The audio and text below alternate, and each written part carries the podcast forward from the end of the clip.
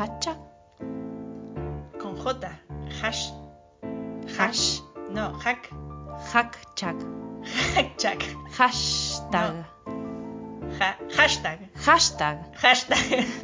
Hashtag. No. Hashtag. Sí. Hashtag. Dos señoras. Hashtag dos señoras.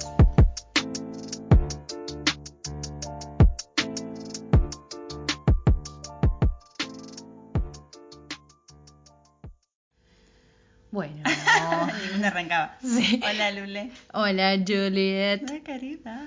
Eh, bueno, Has hablado de esto un poco en la radio, ¿no? un poco en la radio, sí, pero bueno, como es un tema que me interpela a otro nivel, siento que también tiene como, además de eso, tiene mucha actualización, tiene data así que se va moviendo. Hoy vamos a hablar del gordodio, eh, que no solo abarca, digamos, eh, todo un sistema excluyente de los cuerpos gordes, sino que además estamos hablando de representatividad, patologización y un montón de otras cosas que van apareciendo que hacen a eh, el concepto de gordo odio, ¿no? Porque algo que, que, que siempre me gusta aclarar y es que claramente todo el mundo sufre de alguna manera los estereotipos hegemónicos que nos imponen, ¿no? O sea, por más que seas flaca, vas a ver una foto de Pampita en bolas promocionando la lencería y vas a decir, che, la verdad es que nunca voy a ser así, qué garrón, nunca voy a ser exitosa porque si no soy así, no sé qué. Eh, el lío empieza cuando eh, los, cuerpos gordos son excluidos de ciertas cuestiones básicas como, por ejemplo, trabajo, eh, salud y diferentes ámbitos donde se nos discrimina y me incluyo, pero en realidad hay cuerpos mucho más discriminados que el mío. Eh, y bueno, por ahí arranca, digamos, el, el, el problemón. digamos. O sea, en el límite ya, en la exclusión de algunas cuestiones de salud, ya estamos en, en el borde. O sea, No, sí, cuando estamos hablando de cuestiones de salud, son cuerpos de salud, de- gordes. De, de- de no entrar a un tomógrafo, de, Exacto. de no poder viajar, de no poder disfrutar de lo normal, digamos, de entre Sí, lo 50.000 cotidiano. comillas, de, de estar, de, o sea, imposibilitados cuerpos que son... eh, no, no, no, Gordes. Sí, pero gordes, a lo que voy es que, eh, que somos la mayoría, o sea, no me siento identificada, pero si, en- eh, si uno mira alrededor, digamos, es el, el denominador común, si uno haría una curva normal de los cuerpos que, que tenemos alrededor. Claro. O sea, es una sociedad que deja excluida a la mayoría de su población. Sí, totalmente. Entre eso, la ropa, por ejemplo, em, todo lo que tiene que ver con la ley de talles es un poco lo que viene a traer eso, ¿no? Como, bueno, tenemos una tabla de talles que está basada en otros países que tiene, que aparte está basada, por ejemplo, en Estados Unidos, que también tiene un alto índice de cuerpos gordos, y aún así, digamos, los talles que manejan son eh, diminutos, digamos. Entonces, eh, la propuesta de la ley de talla del proyecto es básicamente armar una ley, de- eh, una, mm, una tabla de, de medidas que estén acordes a la población. ¿Y cómo se hace eso? Midiendo y pesando a la población Eso actual. ya está, eso ya Eso está pasando. arrancó. Eso está pasando. El INTA se está ocupando de, em, eh, de tomar esas medidas. Creo que lo hacen con, con eh, eh, escáner 3D y demás. Sí, en- creo que estaba en La Plata, la última vez que vi en Twitter había en La, La Plata, Plata. sí, eh, arrancaron ahora. De hecho, lo fueron también como a, a cubrir algunos influencers y militantes gordes. Que eso está buenísimo porque, bueno, obviamente o sea, muestran más allá de la tele eh, un poco lo que está pasando. Y aparte porque, bueno, fueron las personas que impulsaron la ley, ¿no? Em, esa, esa data por un lado, ¿no? Bueno, empezaron a, a medir, em- está empezando a pasar eh, esto que, que supuestamente era un plazo de 10 meses, está, está pasando. Obviamente van a tardar mucho más, lo ideal es que nos anotemos todos eh, y cuanto más variedad haya de cuerpos mejor, porque bueno, es justamente lo que nos va a dar la posibilidad de vestirnos. Ahora bien, ¿la ley obliga a todo el mundo a tener talles grandes? Va, grandes, talles para todos? No. Cada empresa puede elegir hasta qué talle va a trabajar. Es decir, por más que exista la ley de talles, no quiere decir que el día de mañana 47 Street, si es que sigue viva, no tengo ni idea. Eh, Pero seguimos igual ahí en esa marca, es la marca que nos ha marcado, es la que más recordamos. Sí, sí. Creo que lo, creo que está en, no sé si va a ser un capítulo entero o no, pero eh, lo hablamos bastante eh, en, un, en uno de los, de una de las grabaciones.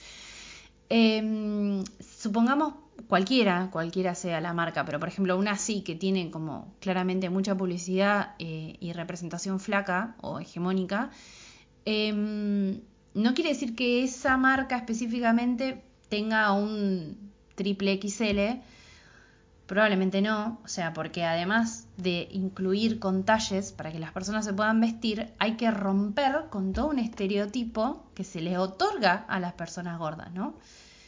Em, pero por lo menos pueden blanquear, o sea, tienen que blanquear específicamente cuáles son los talles que tienen en claro, Y los talles que tengan tienen que ser acordes a la tabla nueva. Eso es lo bueno, o sea, porque por más que vos seas hasta L, por ejemplo, que tenga un cuerpo que le entra un L, por ejemplo, y no más, no necesites más talles, el L va a ser todas las veces igual. O sea, con ciertas medidas eh, estipuladas que va a estar dado por este estudio. Y hay locales donde directamente no entras. O sea, claro, ya sabés, listo. intentás. Y sí, te ahorras todo el quilombo de, decir, bueno, acá me van a decir que no hay, que sí hay. Ay, sí, pero mira cómo estira, que qué garrón que te digan eso. Mira que cede, mira que cede, mira, lo que no sé es mi culo, así que sacame esto de acá adentro porque... No, pero, o sea, tener que pasar por todo eso cuando... O sea, también hacerse cargo de que tiene talles para, ¿cuánto? ¿El 10% de la población? Sí, bueno, hacete cargo. sí, y también vende eso. Porque en esto no hay una cuestión, digamos, de ganar más, porque si fuese ganar más... Serían para todos los talles. Claro, evidentemente tendría mucha, mucha más rotación y mucha más rentabilidad en general. Pero no, no es eso, sino que es hacer talles como se te canta, como vos querés hacerlo, según la gente que a vos te parece, y cargarle una diferencia astronómica a la ropa para poder hacer como que se vuelve un bien suntuoso. O sea, un pantalón se vuelve algo muy caro y encima que no termina de quedar bien. Es... Pero también me imagino que eso es un poco porque no llegan a vender una gran cantidad de pantalones. Claro. Y además para poner una barra muy alta, una barrera muy alta en general al consumidor, para poder establecer qué tipo de marcas son. Porque tenés marcas súper reconocidas y marcas que no tienen ni nombre. O sea, no hay como un espectro medio de marcas. Claro. Sí, de hecho estaba pensando en esta excusa que te ponen, por ejemplo, cuando un talle grande te sale más caro que uno chiquito. O sea, que te dicen, bueno, lo que pasa es que lleva más tela. Eso primero que es, o sea, ahora la ley contempla eso como parte, como, como discriminación y no se puede, y no se puede hacer más, digamos, tenés un, un, amparo con esa ley y de hecho en el proyecto aparecen los números a dónde llamar y todo eso en caso que eso ah. suceda. O sea, la ley se supone que garantiza que no te pueden discriminar de esa manera, por ejemplo, económicamente. Tampoco te pueden decir, no, acá no tengo ropa para vos porque vos sos gorda. Bueno, un montón de cosas, ¿no? Dentro de todo eso, no te pueden cobrar más caro eh, un talle. Pero además yo pensaba, qué ridícula que es la excusa, porque una bikini te sale tres mil pesos, no tiene ni tela. La idea es que no, un poco más se te vea la cajeta y no te dicen, ay, bueno, lo que pasa es que tiene menos tela, te va a salir cinco pesos. No es así, ¿entendés? No, la ropa de bebé tampoco. bueno, por eso. Entonces, ¿por qué eh, eh, esa excusa pelotuda para resguardarse atrás de su discriminación y de su odio? Más, más vale digan, no, la verdad que soy gordo odiante. Ah, prefiero, te juro. Porque decirme esa forrada cuando, cuando vos te cruzas enfrente y te vas a comprar una bikini y sale lo que sale un pantalón, es, es lo que pasa también es que la bikini se vende, pero eso hay cosas ahí económicas que me, a mí me, rompen la cabeza. Querer hacerse de toda la guita del mundo eh, en una temporada. Decir, bueno, ¿sabes qué? Bikini cuántas veces vendo? Y vendo una vez al año. ¿Sabes qué? Le cargamos todo a esto y castigamos completamente ese precio porque la única vez que vendemos es ahí. Eh, en vez de decir, bueno, aumento la cantidad de, de no sé, diversidad de malla o lo que sea, y aumento la cantidad de frecuencia, digamos, de, bienes que vendo y en eso aumento más mi rentabilidad. No en castigar un producto y hacerlo miércoles, digamos, con, el valor y que se vuelva inaccesible y, y caro. Te voy a poner así, porque estoy viendo que haces así. Yo me muevo la cabeza. Claro, y digo, capaz que te, te alejas por eso. Eh, sí, es tremendo. Es tremendo, bueno, sí, el, el manejo de los precios, eh, bueno, estas excusas de mierda que, que siempre nos cruzamos. Y, y el trato, ¿no? Como cuando vas a ver, tipo, el otro día hablaba con una chica que, que bueno, que a partir de esto, ¿no? Como de hablar de estas cuestiones, empezaron a aparecer un montón de anécdotas de mierda de una chica que, que acompañó a su amiga, ella es gorda y su amiga no, y, mm, y bueno, la piba se estaba probando, qué sé yo, y la otra empezó a chusmear como para pasarle una remera a la amiga, ¿viste? Y Sí. la vendedora fue y le dijo, ay, pero en ese perchero no vas a encontrar nada para vos. silencio como No, mo- yo- un montón de, de pre- de preguntas, no, de respuestas que a uno le surgen. No, no. ¿Para qué haces ese comentario? ¿Para qué? Aparte, ¿qué sabés? Capaz se lo estoy llevando a mi hermana, boluda. Ahora no te compro una mierda. Claro, o sea, Como en la película de Mujer Bonita, ¿viste? Que ella va media eh, Ah, todavía con la ropa de trabajo, vamos a decir, y, y las vendedoras no le quieren vender porque, no sé, como la prejuzgan, y al otro día va recontravestida y les dice, ah, ustedes eh, trabajan por Sí. comisión, ¿no? Ay, qué mala decisión. Ah, me encanta esa escena. Eh, un poco eso, ¿no? Como, ¿con qué necesidad ese comentario? ¿Qué mierda sabés de mi vida? ¿Y qué mierda te importa si me quiero comprar algo que no me entra? patrullar consumos ajenos Oh, eh, sí. lo detesto. Desde la, la antena de DirecTV en la villa hasta esa ropa no sí. te entra. O sea, en verdad, no te metas con mi consumo en general. Tal Yo cual. gasto mi plata como quiero. Si la obtengo como quiero, la gasto también como quiero. No, no. Y en eso me parece ahí, eh, bueno, no, no me voy a ir a la miércoles. Quiero seguir con este tema. O me voy a la miércoles. bueno, hago solamente como una cosita. Que me parece que en eso eh, el, el consumo, digamos, del que uno puede criticar es el consumo que uno está viendo. O sea, es el consumo de la gente que tiene menos recursos para, para gastar. Ahora, nadie puede ver el, el gasto que hace Adrián Suar en zapatillas. O sea, como nadie puede verlo, obviamente que nadie puede opinar. Solamente podemos opinar de ese tipo de cosas, como de esta piba que va a buscar una remera. O sea, yo no te puedo ver a vos, vendedora, qué es lo que estás buscando. Porque en ese lugar estaría en, la- en igualdad de condiciones y te diría, ¿y eso te vas a comprar? Como ahora yo te puedo decir, "Ah, no hay ropa para, para vos o ahí no vas a encontrar nada. Eh, me parece que es como que también se ejerce una diferencia de poder ahí, de patrullar lo que el otro está consumiendo. No te importa, no, No. sabes. Claro, a manejarse. O sea, cada uno hace lo que se le canta el quinto forro del culo. Lo Bueno. bueno, de esto es que, es que, mm, que estamos viendo como un cambio igual de paradigma, que estamos presentes para ver un montón de, de cambios en este sentido. Sí, sí, yo siento que, que un poco, mm, bueno, lo que resolví, digamos, cuando armé la columna en su momento fue mm, que, que la salida es colectiva, digamos, no sirve de nada que yo me sienta bien con mi cuerpo si cuando salgo eh, me van a decir algo.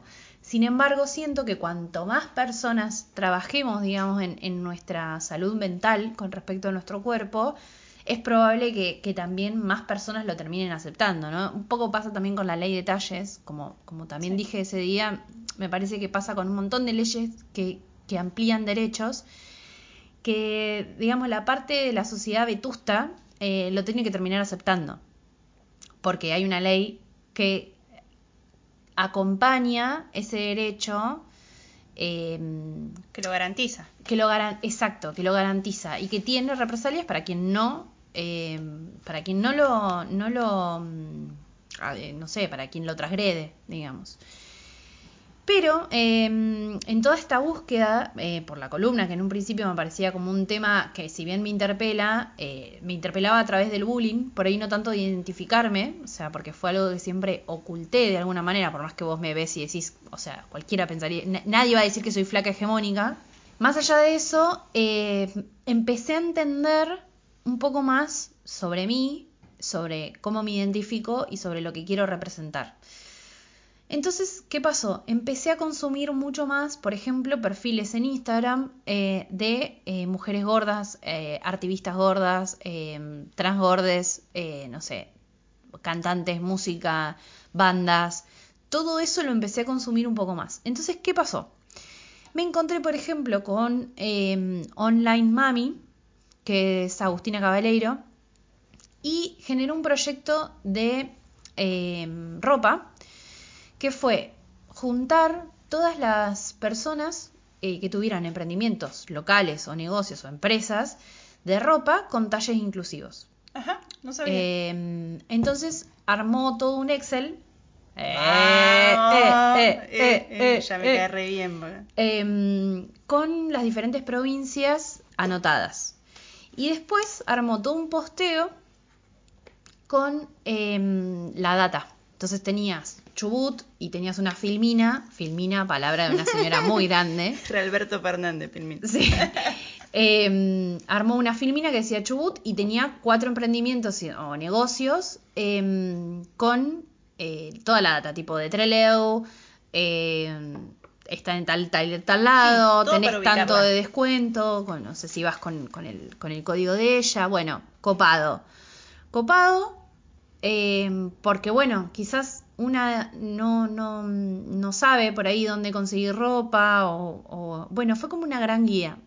Sí, soluciona un problema, o sea, es dentro de, más allá, digamos, de, toda la, lucha o lo que puede implicar ideológico y, y, de poner el tema en agenda, porque evidentemente la mina lo puso en agenda en un montón de situaciones, es aparte de eso de una solución pragmática de, bueno, si todo también se maneja de manera, a ver, de consumo, ejerzamos nuestro derecho de consumo y aquellas marcas que realmente tienen talles son beneficiadas, digamos, o sea, o darle publicidad, porque lo que la mina tiene es una gran llegada, entonces es la, Claro, y como es de Capital Federal, ella solamente, digamos, compartía lo que le llegaba de Capital Federal, porque como es de ahí, y tuvo la, la qué sé yo, generosidad, si se quiere, de ampliarlo a nivel federal. Así que estuvo buenísimo porque, bueno, me pasé por un montón de, perfiles y de cuestiones que, que, además da la casualidad que también, o sea, son personas que también de alguna manera militan el talle grande. ¿Entendés? Entonces se muestran en las fotos. Hay. genera un cambio de, de, hábito en el ojo. La moda, que es, que es algo que, que está representado en general por personas flacas hegemónicas o como sea, em, empieza, para mí, en este momento, en este quiebre que pasó hace unas semanas, a aparecer con otra representatividad, por justamente encontrarme con toda esta gente, ¿no? ¿Y qué pasa? Yo pensaba, hasta el momento en el que estaba preparando la columna, que la ropa a mí no me interesaba, tipo, yo me adapto a la ropa. Eh, más porque venía de viaje y bueno, obviamente tenía un par de remeras, o sea, no, no era la ropa mi forma de expresarme. Pero estando en un solo lugar, eh, pinta tener. Donde más... lavar la ropa. Exacto, y, aparte te entra en un armario. Sí. Pinta expresarme a través de la ropa y me di cuenta que lo que yo no, lo que yo tenía era una disforia de mi cuerpo, ¿entendés? O sea, no podía proyectar esos looks que me gustaban en mí misma. Empecé a ver mujeres con cuerpos parecidos a los míos, al, al mío, tengo uno solo por suerte, eh, y eso hizo que yo entendiera, digamos, de otra manera em, la ropa, o sea, poder imaginarme en esa ropa, eh, más allá del consumo, porque tampoco fui y me compré un millón de cosas, pero empecé a transformar esa misma ropa que yo tenía y la empecé a combinar diferente, o sea, me empecé a poner otras cosas. Em, es que si pensamos que fuimos educadas para mirar así, también podemos ser reeducadas o reeducades para mirar de otra manera. Y creo que, que, es eso, o sea, lo que uno está haciendo es reeducar la vista a tal punto que uno vuelve a ver cosas de, mm, no sé, tipo mainstream y te parece... Ahí me pasa que veo películas y digo, nadie de ninguno de esos personajes es como yo.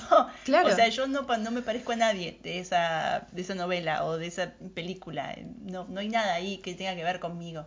Sí, y eso creo que tiene que ver con, con empezar a, a verme distinta en, eso y en otros aspectos, ¿no? Pero bueno, también es volver a ver el Larry Jones y decir, esta mina no, de dónde estaban los kilos de más que estaba anotando en el cuadernito para bajar, de Sí. dónde la mina de Rebelde Way era la gorda buliñada. Exacto. Como que vas a decir, qué locura en la cabeza para estar. Yo me acuerdo que yo miraba a Sabrina de Bruja Adolescente, pa, la miraba. No sé por qué el pasado, yo sigo viendo Sabrina. Pero antes yo miraba a Sabrina y decía como que, bueno, Sabrina era media rellenita. O Zelda, eh, o Hilda. Hilda. también, como que. Y ahora la miro y digo, estaba estúpida. No puedo haber pensado eso, pero los estereotipos me llevaban eh, perfectamente a que esa niña tenía algunos kilos de más. Sí, sin embargo, la serie no trataba a esas personas como No. gordas. Re loco eso. Eh, que, me parece bien. eh, pero digo, nuestro Pero sí hacía ojo. la distinción de pesos. O sea, una de las tías era re flaca, bien, Sabrina que más o menos, y la otra que era gorda. Sí, y la gorda era tonta. La tía gorda era media tonta. Sí. La otra era la inteligente. La otra era como. La Una que era se- la- inocente, la, la, que, que, se siempre. sabe controlar y la que no se sabe controlar, la impulsiva. Exacto. Ahí va la, la representatividad gorda. Eh, cómo se muestran los cuerpos gordes en el cine, por ejemplo. El otro día también, en términos de hablar de lo bueno de estos tiempos, me encontré con una serie que es maravillosa y que no solo habla eh, de ser gorda, sino que también valoriza un montón la amistad. Eh, bueno, también hay personajes que pertenecen a la comunidad LGTB. LTTT. Hashtag. sin más. Eh, así que es muy interesante. Se llama Shrill, es de Hulu, que es la misma productora que, mm, que El cuento de la criada y que The Great, que es otra que también está muy buena. Eh, bueno, Shrill se escribe S-H-R-I-L-L, es sobre una treintona de, eh, que tiene un cuerpo gordo y eh, básicamente no se basa en ridiculizar a la persona gorda. Ya de arranque me parece maravilloso. La vida de ella transcurre como la de cualquier persona, eh, obviamente representada por un cuerpo gordo. Ella es gorda, o sea, no la hicieron engordar para la serie, para ser una gorda, ni la maquillaron, ni nada, o sea, ella es así. Y em, tiene su, ella obviamente tiene su clic, digamos, también, em, en el que empieza a sentirse mejor con su cuerpo y a, y a valorizarse, pero tiene una amiga que ya lo pasó, Ah, Digamos, como que ya está- Una guía espiritual ahí. Sí, la Claudio ami- María Domínguez. Exacto, una amiga ya más copada en ese sentido, más copada con ese sentido, digamos. Tienen una estética hermosa, manejan unos vestuarios de la concha de su madre y esto, ¿no? Como no, no ocultando esos cuerpos. Eh, maravilloso, maravilloso. Qué lindo que es sorprenderse de, de- de ampliar la, la belleza, ¿no? Mm. Como de ampliar el espectro de belleza. De decir, bueno, mira cuántas cosas hermosas hay y yo me había quedado solamente con una forma de, de bello. Sí, sí.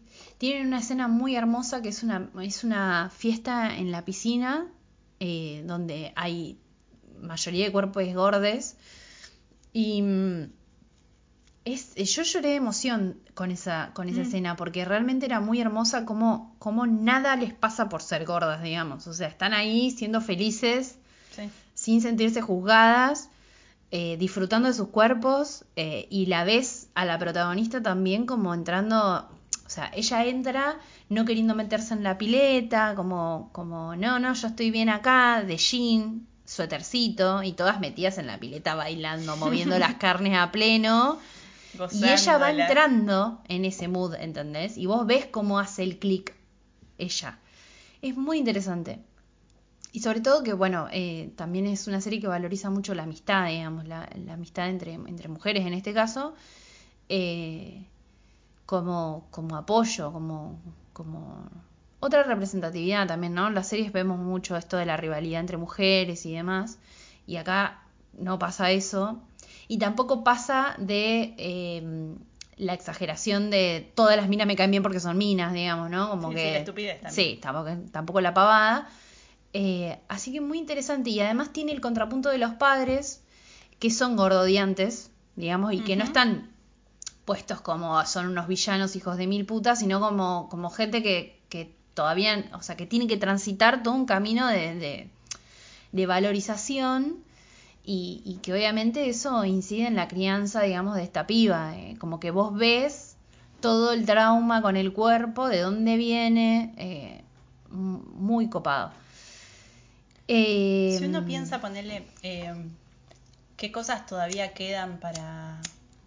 Bueno, ley de detalle es una cosa, pero ¿cuáles son las otras cosas que quedan para seguir laburando o para seguir repensando o, cosas que te surgen así sobre este tema? Y, por ejemplo, pienso en la búsqueda de trabajo, por ejemplo. O sea, todo lo que sea mandar currículum con foto, todo lo que sea, porque no solamente gordas, tipo cabezas con rulos, cabezas con rastas, con colores, tipo el pelo es una cuestión que también está muy, muy invisibilizada de alguna manera eh, y que es un foco de discriminación bastante importante eh, y que también tiene una, una representatividad bastante hegemónica, digamos, recién ahora como que empieza a haber más mujeres aceptando sus cabellos, por ejemplo, ¿no?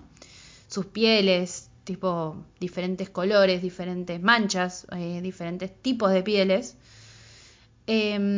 por un lado eso, ¿no? Como cortar un poco con el tema de la apariencia en el trabajo me parece que el trabajo, la ropa, son cosas que tienen, que, son, que, todos atravesamos, todos. es como el acceso al mundo social y vincular, o sea, básico. Claro. Por un lado me parece eso, eh, como a nivel institucional, digamos, debería haber alguna cuestión a trabajar ahí, tipo dejar de pedir buena apariencia, dejar de pedir eh, currículum con fotos, ni hablar que pedir el perfil de Instagram está muy mal también, o sea, como dejar de valorizar lo estético para, para un trabajo y valorizar las habilidades. Em, un poco en eso también entra todo lo que es cupo de género, cupo trans y todo eso, me parece que eso eh, eh, va a abrir un montón de posibilidades en cuanto al estético también.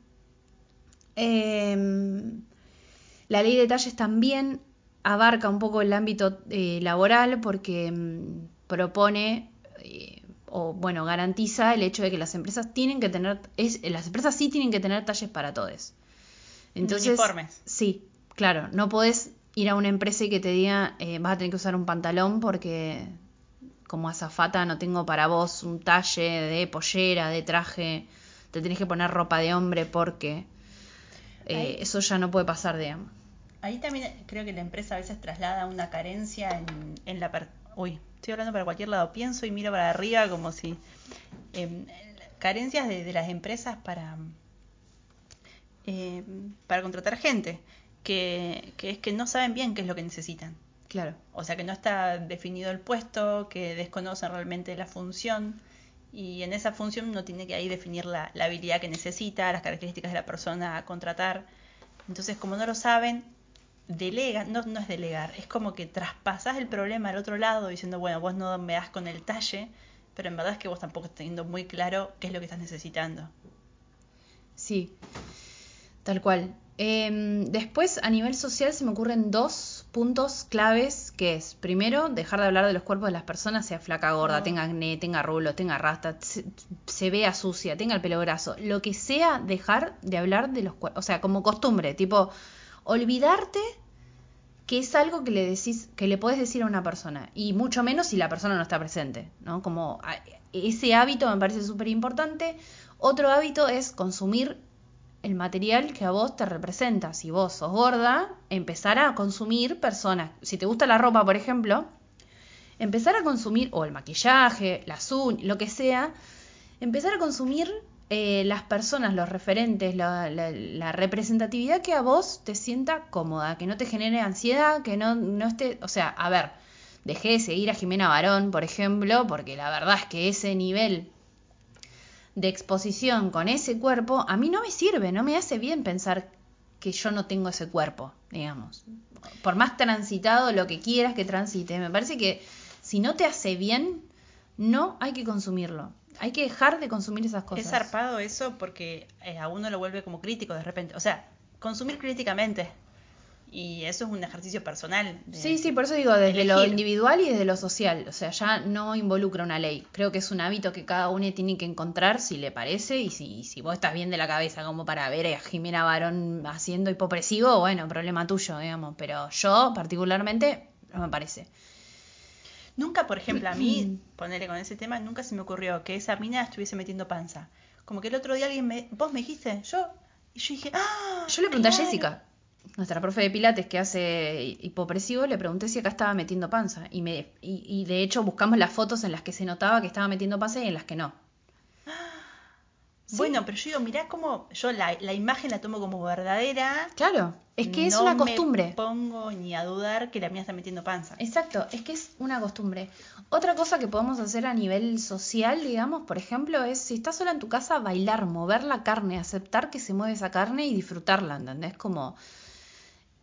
Son boludeces, pero creo que, que pueden llegar a ser como bien a la cabeza propia. Calidad de Obviamente, vida. a calidad de vida. Obviamente no va a impedir que el pelotudo de la vuelta, si te pones un top, te diga, eh, puta de mierda o gorda de mierda, sacate eso. No lo va a impedir. Pero, de alguna manera, es un pequeño ejercicio que puede servir, qué sé yo. Lo otro que me parece a nivel social es em, trabajar en que les gordes no son un fetiche. O sea, los fetiches son objetos, texturas, eh, eh, materiales, pero no cuerpos, no géneros, no nacionalidades. Las asiáticas no son un fetiche tampoco. O sea, te pueden gustar, te pueden atraer estéticamente, digamos, te, te podés sentir atraído por lo que quieras, pero no son un fetiche. Entonces, como son pequeñas cosas que, obviamente, nosotras de nuestro lugar de mujeres, que por ahí no sé si consumimos el mismo porno que, que, que, que otras personas, pero está esta cuestión eh, y me parece que es algo a trabajar también, como quitarnos ese lugar de objetos, ¿no? Como no Sí, soy un pedazo de cuero. despersonalizante. Tal cual. Me parece que son pequeños detalles eh, que, que pueden llegar a ayudarnos un poco. Esto ya igual, eh, lo del fetiche es más, eh, mil- eh, más casi una militancia, porque digamos, no, no, yo no me fetichizo, pero digamos, el que me fetichiza es el de afuera. Sí, sí, entiendo lo que vas. O va, o lo he escuchado. Y, o sea, o de amigas que buscaban ser fetiche de, de otras personas, digamos. Como bueno, supuestamente un lugar de, de empoderamiento y, y rascábamos un poco y la verdad que era un bajonazo lo que estaba pasando. Hmm. Ah, y la otra, que puedes, o sea, que lo podemos pensar como un pequeño ejercicio, es usar la palabra gorda de forma positiva. O sea, como se armó la gorda, tipo, se armó alta fiesta, no sé, ¿entendés? Como usar la gorda de forma, eh, la palabra gorda de forma positiva para empezar a transmutar lo que nuestra cabeza asume, digamos, ¿no? Como lo que tenemos como inconscientemente asimilado de les gordes, empezar a transformarlo desde nosotras mismas con el lenguaje. Tipo, yo soy gorda, no soy ni rellenita, ni grandota, ni nada. O sea, soy gorda, punto. Y como apropiarse del término, me parece que también es importante. Es un proceso, no estoy diciendo que, viste, vivir del aire y no quiero ser New Age, pero sí quiero como traerlo y que si a alguna persona le resuena, eh, buenísimo, y si no, no lo hagas, pero me refiero como a, es una posibilidad. Eh, me parece que las cabezas un poco también se transforman a partir de cuanto más cantidad de gente pensando diferente, mejor. Inconscientes colectivos, sí. Inconsciente colectivo, millonésimo círculo, exacto. Eh, entonces, nada, me parecen un par de cuestiones que están buenas para repensar con respecto a los cuerpos gordes. Gracias, Lule. Ah, miren la voz. Bueno. Bueno, esto fue ah, Ah, otro momento de este estas señoras. estas señoras hablando, haciendo lo que pueden con la vida. Si nos escuchás por Spotify, seguinos. Si nos escuchás por YouTube, suscríbete y comentanos. Si te gustó, compartíselo a tus amigos. Y si no te gustó, compartíselo a tus enemigos y que sufran. En Instagram nos encuentran como arroba 12 horas. Diseño gráfico, arroba Nacurena. Yo soy Juli. Y yo soy Lule.